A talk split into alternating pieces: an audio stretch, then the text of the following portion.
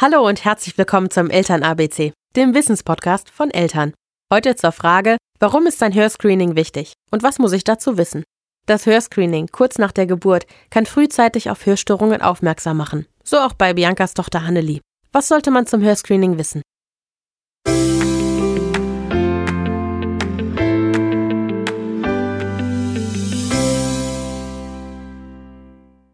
Bei Hanneli war es damals so, dass das Hörscreening im Krankenhaus nach der Geburt auffällig gewesen ist.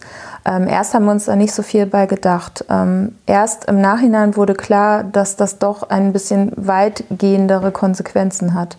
Ähm, ich würde mir heute wünschen, dass mehr Eltern ähm, darauf ein wenig besser achten und wissen, warum ist dieses Hörscreening überhaupt so wichtig.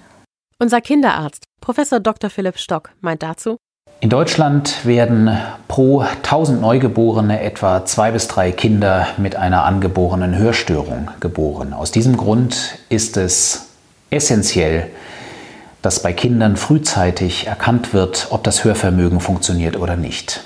Frühzeitig heißt innerhalb der ersten sechs Lebensmonate, denn wir wissen heute, dass eine Verbesserung oder eine Unterstützung des Hörvermögens innerhalb der ersten sechs Monate notwendig ist um eine adäquate Sprachentwicklung möglich zu machen. Wir wissen heute, dass für die Kommunikation das Hörvermögen eigentlich das allerwichtigste Sinnesorgan ist. Nur dadurch kann sich die Sprache entwickeln, nur dadurch kann sich dann auch das sozial und das emotionale Verhalten der Kinder entwickeln. Sie haben als Eltern alleine zu Hause keine Möglichkeiten, innerhalb der ersten sechs Lebensmonate durch eigene Tests herauszufinden, ob Ihr Kind zuverlässig hört. Deswegen gibt es in Deutschland seit 2009 als gesetzliche Kassenleistung das Recht eines jeden Neugeborenen für ein Hörscreening, ein apparatives Hörscreening.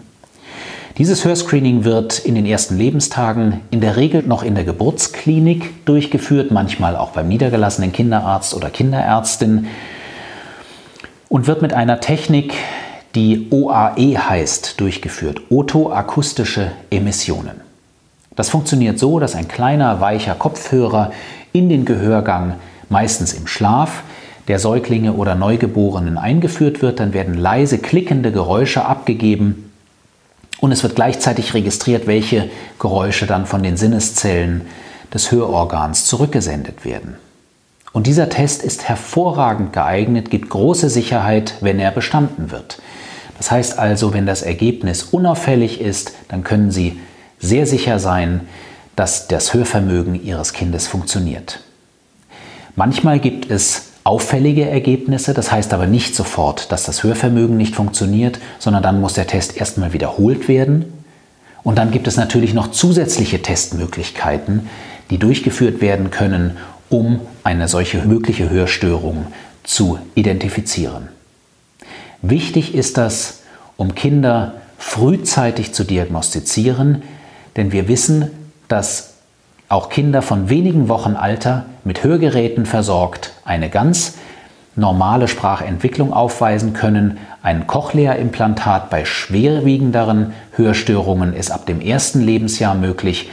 Aber wie gesagt, Hörgeräte zur Hörunterstützung bereits bei Kindern mit wenigen Wochen Lebensalter. Insofern ist es absolut unerlässlich, dass dieses Hörscreening bei allen Kindern in Deutschland durchgeführt wird.